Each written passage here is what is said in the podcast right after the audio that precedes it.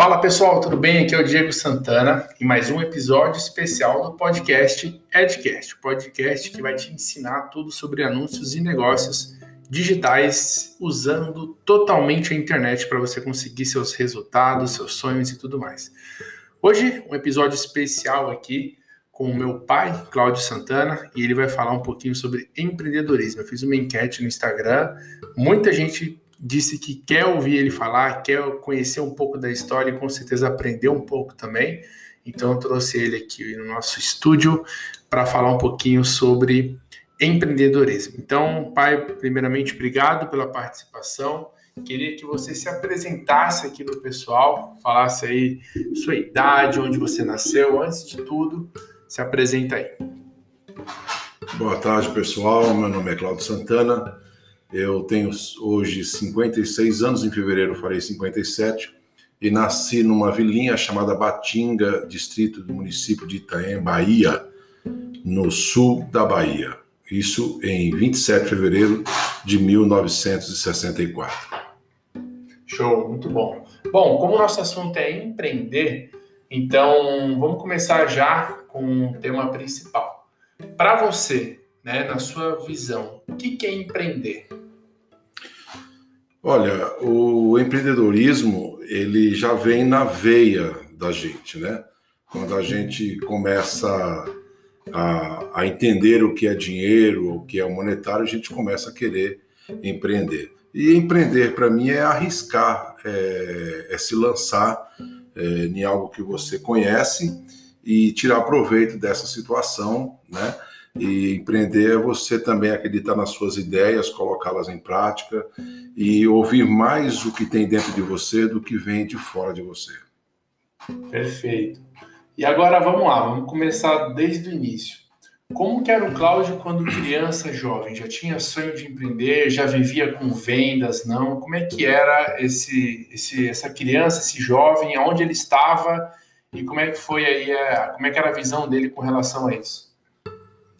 Ah, sim, Diego, já assim, é, quando eu, do, até os 10 anos eu morei em Batinga, né, na, nessa vilinha que eu falei do município de Itaém, e Batinga era uma vilinha com poucos recursos e a gente, criança, precisava fazer alguma coisa, então nós começávamos a, a vender laranja, a carregar mala dos viajantes que chegavam e fazendo aqueles serviços é, que a gente podia fazer, mas quando a gente, a gente tem o empreendedorismo dentro da gente, a gente começa a notar desde cedo, desde criança. Eu lembro que eu ia pescar para o nosso sustento, né? E a gente pegava bastante traíra e os meus primos iam com a gente, eles pegavam só aquilo que realmente precisavam e eu sempre ficava um pouquinho a mais e pegava um pouco a mais, como era só eu, meu irmão e minha mãe. É, a gente tirava o do nosso sustento e o resto eu saía vendendo na rua aquelas traíras e acabava fazendo o dinheiro também para comprar outras coisas também, né? E fora isso também a gente fazia outras coisas é, para empreender, né? É, comprava uma coisa por um preço, vendia por outro.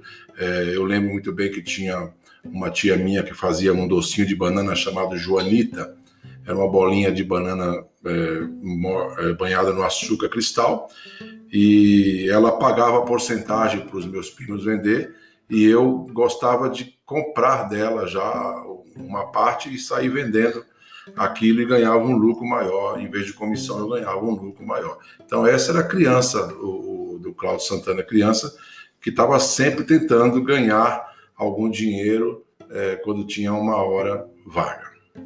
Perfeito. Então, desde pequenininho já tinha essa visão, já sabia que venda seria um caminho, né? Como diz é, Bruno Vanek, o Alfredo, a única, a única profissão que existe, na verdade, é vendedor, né? Todo mundo é vendedor e, e é isso aí. Agora, vamos lá. Me fala agora como, de fato, você começou a empreender de verdade na sua vida.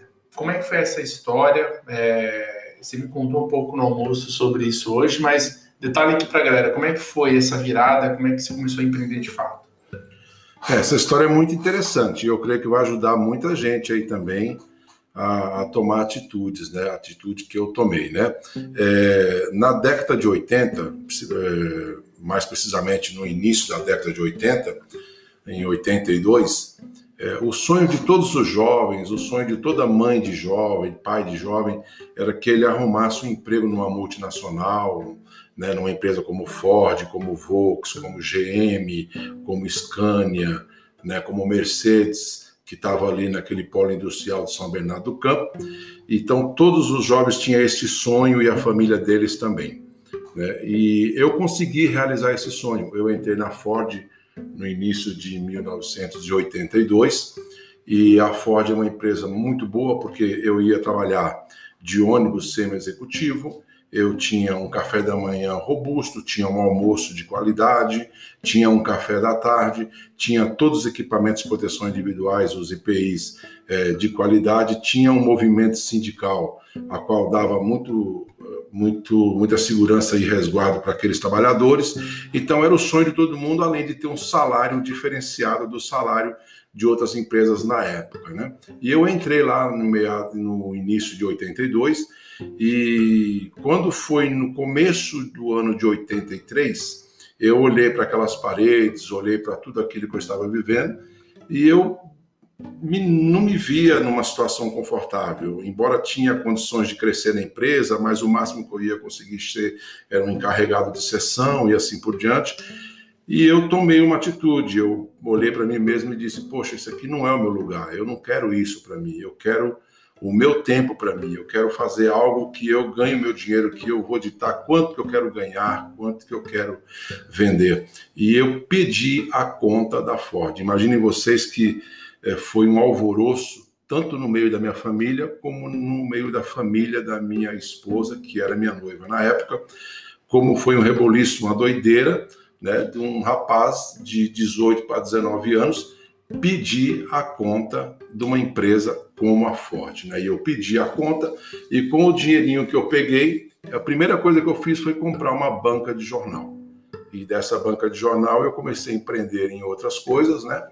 E, enfim, e aí começamos, é, só para lembrar também, é, uma coisa muito interessante que acontecia na Ford, nesse ano que eu estava lá com emprego garantido, com salário garantido, mesmo dentro daquela empresa, eu não fiquei sossegado.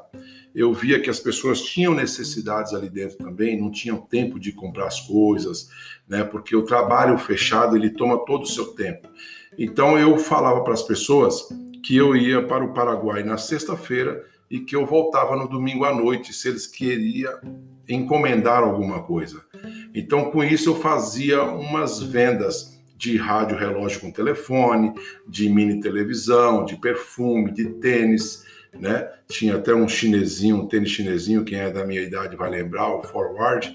E então nós eu falava para eles que ia para o Paraguai, mas o que acontecia? Sábado de manhã, Diego, eu ia para a Galeria Pagé, Uhum. E na Galeria Pagé eu fazia as compras dessas encomendas. E na segunda-feira eu entregava para todos aqueles que pediam, com um lucro bastante é, legal, cobrava um pouco caro, porque é, eu tinha aquele respaldo de falar que estava indo para o Paraguai, né, comprar essas mercadorias. E toda sexta-feira chegava um monte de encomenda para mim, e na segunda-feira eu entregava todas aquelas encomendas, e com isso eu fazia uma outra renda, mesmo dentro da Ford, já trabalhava, já tentando vender alguma coisa. Isso já mostra que empreender não é somente ter um negócio, você pode empreender também dentro de onde você trabalha, ou fazendo isso que você fazia, ou também tem pessoas que empreendem conseguindo né, é, subir de cargo pelo simples fato de, de ter um desempenho melhor do que os outros. Isso também é empreender, não é somente é você montar a própria empresa, etc., como muita gente prolifera por aí. É, eu tenho uma dúvida. Por que banca de jornal? Por que, que você decidiu comprar uma banca de jornal? Era lucrativo? Qual foi a ideia da banca de jornal? É, na verdade, naquela época a banca de jornal dava bastante dinheiro, né? Além de estava na, tava na esquina da minha casa, né?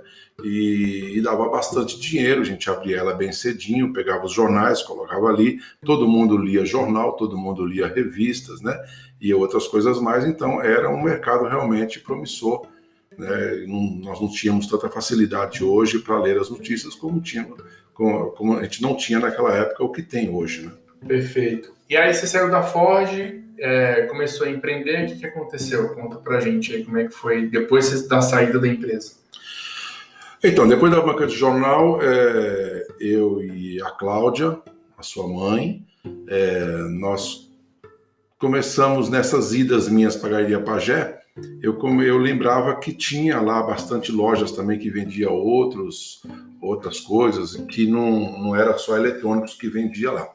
E naquela, justamente nessa época que a Xuxa começou a lançar os seus programas, começou a lançar os seus produtos, então ela criou um pomponzinho de, de cabelo que chamava de Xuxinha, e nós começamos, eu comecei a fabricar isso também na casa da minha noiva, da Cláudia, e comecei a fabricar isso e criei uma ferramenta de madeira que eu fazia 10 pares eh, a cada 3, 4 minutos. Então eu comecei a fazer em grande produção. Eu colocava naquelas caixas de acetato azul e eu fiz primeiro as amostras, fui na Galeria Pagé, o pessoal gostou e começou a fazer encomendas. Só que as encomendas me assustaram muito, porque eu pensava que ia vender, por exemplo, 10 caixas, 15 caixas, mas os caras pediam 150 caixas, 200 caixas de uma vez e eu tinha dificuldade de, de, financeiro disso. Então, o pouco que eu tinha, que a gente já tinha estava ganhando, a gente investiu tudo nisso aí.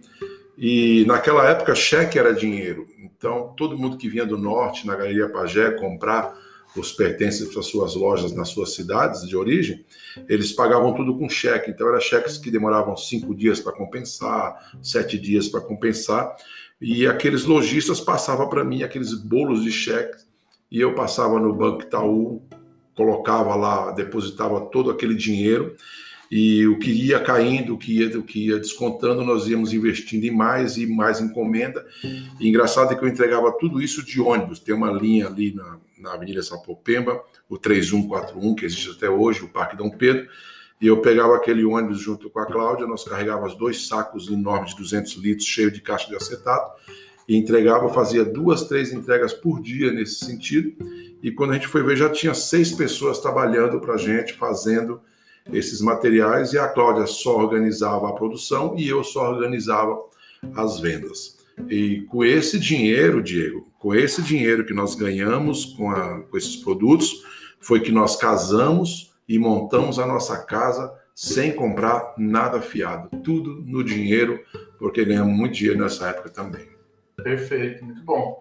E depois do casamento, né, veio, veio os filhos lá logo em seguida, né? Mas como é que foi continuar empreendendo? Isso aí não, não prolongou muito tempo a Xuxinha, né? Em um momento a Xuxinha foi saindo aí da faixa sua de preferência, começou a empreender outros negócios. Como é que foi isso aí? É, quando nós casamos, eu sempre brinco, inclusive, que a gente não teve lua de mel. Eu casei no sábado, né, com aquele dinheiro da Xuxinha e tudo. E no domingo eu comecei, no, na segunda-feira eu comecei no novo emprego, que era uma loja de solda que vendia oxigênio industrial, né? Vendia os gases, vendia aqueles produtos todos. Então o, eu fui trabalhar nessa loja com um libanês, né? Eu trabalhava de gerente na loja e eu lembro muito bem que o libanês, é, o Sérgio Lotfi, eu ia almoçar, quando eu ia sair para almoçar, eu falava, Sérgio, vamos almoçar? E ele falava para mim, não vendi nada ainda, então não posso almoçar. Só posso almoçar depois que eu vender alguma coisa. E eu falava, esse cara é louco, vai ficar sem comer porque não vendeu. Mas eu aprendi que ele tinha uma meta de que ele só ia almoçar, só ia sair da empresa depois que fizesse a primeira venda.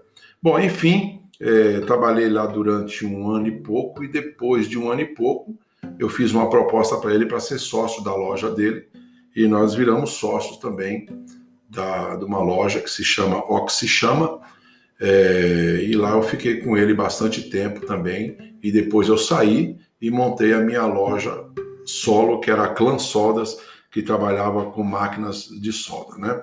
Essa foi uma parte muito interessante depois do casamento, depois que veio os filhos, né? Que nasceu o Diego, depois nasceu a Bruna, e nós estávamos nessa pegada. E depois, aos tempos também, a gente ia é, se desfazendo das coisas, e um dia nós vendemos tudo aquilo que era de soda, saímos desse ramo de soda, e eu comprei uma loja na Avenida Vila Ema chamada Casa das Mil Coisas. Essa loja tinha tudo de tudo e tudo que você precisava ali você encontrava. E nós ficamos naquela loja ali por bastante tempo também, até que decidimos morar na Bahia, né? Por ficar um período na Bahia também, quando tinha só o Diego e a Bruna, né? Lá na Bahia, na cidade de Itanhé, a gente também empreendeu bastante lá também. Eu cheguei na cidade, quando a gente chegava, já começava a ver o que estava precisando naquela cidade, né? o que estava precisando e a gente ia fazendo. A primeira coisa que eu notei na cidade é que nós não tínhamos ali uma fotocopiadora. Né? Tinha só uma na, na, na igreja católica e não, não abastecia a demanda do município ali. Então a primeira coisa que eu fiz foi voltar para São Paulo, comprar uma máquina fotocopiadora, a Xerox, né? E montei a Xerox num pontinho lá, e essa Xerox me sustentou bastante tempo também. Era uma forma também de empreender, né? Depois aqui começou a surgir uma, a pipoca de micro-ondas. E eu também tive a ideia de comprar um micro-ondas e colocar ali na praça e vender pipoca de micro-ondas. Pasmem, mas fazia fila para comprar a pipoca de micro-ondas. Até que outras pessoas também, copiando a ideia, fizeram também. E depois eu me desfiz da ideia e comecei a fazer uma outra coisa. É normal, é normal o pessoal copiar você quando você tem uma ideia muito diferente, não é isso? Isso. E como é que é você contornar isso? Você tem dois caminhos, né? Ou dependendo você insistir naquilo e fazer a coisa acontecer, mas você estava trabalhando ali no mercado muito pequeno. Como é que era para você quando alguém copiava alguma coisa, uma ideia assim, por exemplo? É, no início eu não tinha muito preparo, eu ficava um pouco irritado. Mas até que eu li um dia uma frase e, e que dizia assim: a sabedoria vale mais para aquele que ouve do que para aquele que tem. Então eu entendi que às vezes alguma ideia vem para a gente, mas é outro que vai ganhar dinheiro com aquela ideia.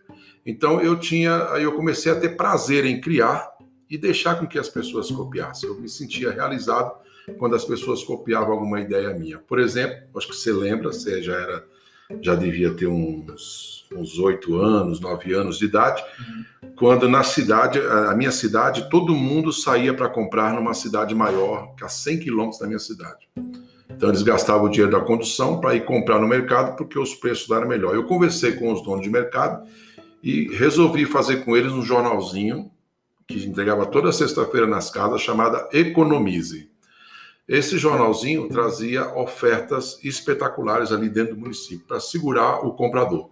Então, por exemplo, um refrigerante que eles compravam na cidade lá por quatro reais, nós fazíamos uma loucura, vendíamos por três e dez, três reais aqui nos mercados da cidade.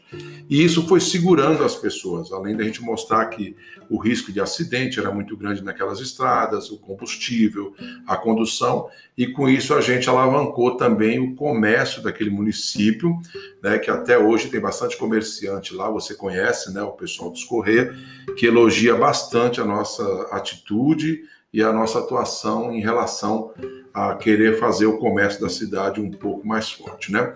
Outra coisa que eu notei também quando nós chegamos na cidade é que as ruas não tinham nome, tinham nomes, mas não tinha placas de nome. Então eu também levei um projeto na prefeitura e nesse projeto a gente colocou postes em cada esquina da cidade com uma placa de publicidade e o nome da rua com com tudo. Isso também foi um marco bastante é, forte para a gente, né? Porque, de certa forma, a gente fez um trabalho também para a cidade. E sempre, esse jornal Economize, por exemplo, logo chegou um pessoal e copiou também. E aí eu saía de campo e deixava eles tocar aquela ideia, né? Eu ficava satisfeito em saber que alguém copiava uh, as minhas ideias. Hoje a gente sabe, você sabe que muitas ideias são copiadas até agora há pouco, né? Muitas pessoas copiam aquilo que a gente faz, mas eu acho que eles estão na dele, né? A gente tem que, a gente tem que entender e entender aquela frase que eu acabei de falar para vocês: a sabedoria às vezes vale mais para aquele que ouve do que para aquele que tem. Perfeito. E fala para o pessoal hoje como que você empreende hoje, qual que é o teu último negócio hoje, o que, que você está fazendo atualmente, só para o pessoal entender de onde você veio até onde você chegou Uh, e aí, em seguida, tem algumas perguntas para a gente seguindo para finalização aqui. É, uma coisa interessante também, né? A gente estava em São Paulo, com uma fábrica lá, e, e, eu trabalhava muito nessa fábrica. E como a gente tem uma casa num condomínio de chácaras, tem uma chacrinha, e eu falei para Cláudia, falei, Cláudia, os filhos estão todos criados, estão todos formados. Acho que agora é hora da gente descansar um pouco e resolvemos mudar para a chácara. Arrendamos a fábrica e nós resolvemos mudar para a chácara. Eu pensei que eu ia descansar, pessoal, mas é aquilo que a gente falou desde o começo. Quando a gente tem o sangue de empreendedor, a gente não para, não tem idade, não tem financeiro, não tem ninguém que pare a gente. A gente quer empreender e quer fazer alguma coisa, né? Então a primeira coisa que eu fiz quando cheguei no condomínio foi ver uma grande necessidade que era ter um classificado só para aquele condomínio, um condomínio que tem mais de mil casas, tinha que ter um classificados. E eu criei o Classificados Ninho Verde 2, né, e comecei a divulgar as empresas das cidades circunvizinhas dentro do empreendimento. Mas como se não bastasse só isso também, eu queria mais. E um dia surgiu a oportunidade né, de a gente fazer corretagem de terrenos dentro do próprio condomínio. Minha esposa foi para a corretora e eu fiz um curso com o mestre Diego Santana, uma imersão, não é isso, Diego? Isso Lá em São Paulo. E depois que eu fiz essa imersão, eu comecei a aprender a fazer as campanhas também, comecei a fazer. É... Pessoal, isso é verdade, viu? O pessoal que está ouvindo aí, é... meu pai ele me mandou uma mensagem dizendo que tinha interesse em participar de um curso meu. É... E aí a gente liberou uma vaga e ele assistiu um curso presencial que eu chamava de imersão, né? Que vai voltar agora depois da pandemia, e a gente ficava o final de semana inteiro ensinando tudo que o tráfego pago pode fazer em qualquer negócio. Mas continue Então, depois desse curso, eu comecei a fazer a geração de leads, geração de mídias, e, e isso tem dado muito certo, muito certo para mim, para minha esposa. É, o Diego tem postado aí os resultados, às vezes nós, nós sempre, desde maio até dezembro, a gente está em primeiro lugar em vendas, né? A minha turma, a, a, a minha equipe, a equipe que eu trabalho, que né, uma equipe chama equipe Bora Vender. Essa equipe ela é a campeã do ano também e tudo com a geração de leads da gente. Então o que, que eu faço? Eu gero a leads é, com o dinheiro da empresa, com o dinheiro da, do, do, da equipe e eu forneço para cada consultor essa leads. Eles trabalham e se eles fecham o contrato, eu ganho 20% da comissão dele. Geralmente uma comissão de um terreno de 200 mil reais, por exemplo, ela vai dar aí 12 mil reais de comissão, eu ganho 2.400 reais a cada venda que um corretor faça. E eu também dou as mídias para minha esposa e ela trabalha, e nessas mídias dela a gente tem aí praticamente os 100% da comissão. Então, nada de descansar, pessoal. Fui para a chácara pensando que ia descansar, fui para a chácara pensando que já era é, o fim assim da, da, da, minha, da minha atuação como trabalhador, como empreendedor, mas não é nada disso. Nós estamos só no começo e as ideias estão borbulhando na cabeça de novo para 2021, né? As ideias estão borbulhando e a gente vai continuar empreendendo, né? A, até o dia que Deus quiser. Tem muita coisa ainda para mostrar para vocês, pessoal. Só que o nosso podcast hoje tem 30 minutos e a gente está limitado aqui no, no browser, onde está gravando hoje aqui em casa. Uh, vocês vão acompanhando no Stories também a evolução. Ele me mostrou um aplicativo que ele desenvolveu e tudo mais. Eu acho que é bem legal vocês também conhecerem depois essa solução. Mas vamos lá. É... Mais uma pergunta, antes de eu fazer a pergunta final secreta que eu sempre faço. Entre tudo que você fez até hoje, qual foi o empreendimento que te deu mais orgulho e qual foi o empreendimento que te deu mais decepção quando o assunto é empreendedorismo?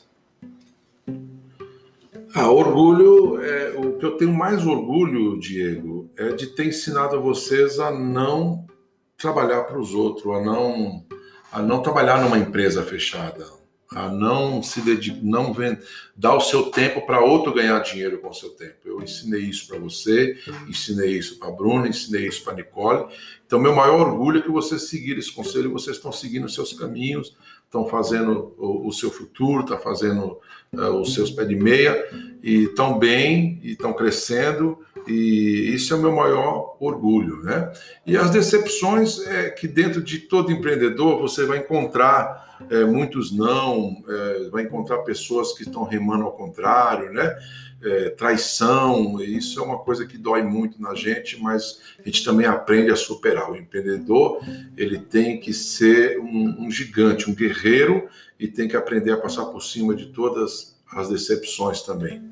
Show. Isso é verdade, pessoal. Eu tive uma experiência de trabalhar para uma pessoa, isso ainda na Bahia, dando aula de informática, mas depois que eu voltei para São Paulo, foi somente tocando os negócios junto com meu pai, às vezes alguns outros negócios sozinhos, e, e exatamente isso que ele falou. Acho que, que foi algo que a gente aprendeu lá atrás e ficou dentro da gente, né? Já recusei propostas é, de bons salários, né? Eu poderia dizer de irrecusáveis, por conta dessa convicção e disso que eu acredito, hoje não me arrependo nada disso, porque eu sei a, a minha capacidade também e, e, eu perdi essa trava aí que me limitava nessa questão de acreditar em mim mesmo. Agora eu tenho uma pergunta secreta para você, que eu sempre faço, é uma pergunta de reflexiva, mas acho que você vai conseguir responder rápido ela. Eu não te expliquei qual que seria justamente para você responder, mas eu queria que você resumisse é, o Cláudio Santana em uma frase? Coragem. Coragem? Coragem. Muita coragem para colocar a cara, para tentar e não ter medo de errar. Respondeu de bate pronto aqui, então o pessoal já deve ter entendido a mensagem aí. É, eu acredito que tem muita gente que está nesse, nesse caminho aí, está com essas dúvidas, né? Uh, eu vou até aproveitar, nós temos três minutos, eu vou fazer uma pergunta que eu ia fazer no Stories aqui para esse tempo antes do agradecimento final, depois eu vou fazer uma exclusiva para o Stories. Mas qual conselho você daria agora para quem tem entre 20 e 30 anos, está pensando em empreender? Qual conselho que você dá para essa pessoa? É, isso é muito importante, né? Porque pode mexer com muitas vidas também, e eu creio assim. O conselho que eu daria para vocês, jovens de 20 até 30 anos ou até mais, que quer empreender, é que tenham coragem. Acredite realmente no teu potencial. Acredite naquilo que você pensa de você, não nas palavras que você ouve é, que venha te desanimar. Acredite que você é capaz de fazer aquilo que você está propondo, né? Tenha fé naquilo que você vai fazer, faça com honestidade, faça com sinceridade Use sempre a verdade, né? Por mais dolorida que ela seja, ela é o melhor remédio para a tua vida, para aparar as arestas futuras, usando sempre a verdade e acreditando no seu sonho, acreditando nas suas ideias. Isso é uma coisa que eu sempre falo para todos, é que ideias são dádivas de Deus. Ela não vem em mil cabeças. Uma ideia vem em uma cabeça. Se você não executá-la, outro vai executar. Então, quando você tiver uma ideia, por mais absurda que pareça ser, acredite nela, faça com que ela se realize, porque é dessas ideias que vão vir na tua mente é que vai surgir o projeto do teu futuro. Perfeito, muito bom. Galera, espero que vocês tenham gostado desse episódio especial exclusivo. Ele não estava aqui no, no script, mas voltando de viagem com meu pai, a gente conversando, e eu tive a ideia de fazer um podcast com ele, embora rápido, eu daria assunto aqui para a gente contar várias. Depois a gente pode até emendar um vídeo no meu canal no YouTube, onde a gente fala um pouco mais sobre essas idas e vindas e todos os mais detalhes. Obrigado, pai, por, por aceitar o convite. E vamos nessa, galera. Até a próxima. Pode se despedir da galera aí. Valeu, pessoal. Coragem. E eu que agradeço por participar aqui, por, por estar aqui é, tentando passar algo de importante, algo de proveito para a vida de cada um de vocês. Fique com Deus, coragem e vamos empreender. É isso aí. Vamos para cima, galera. Até a próxima.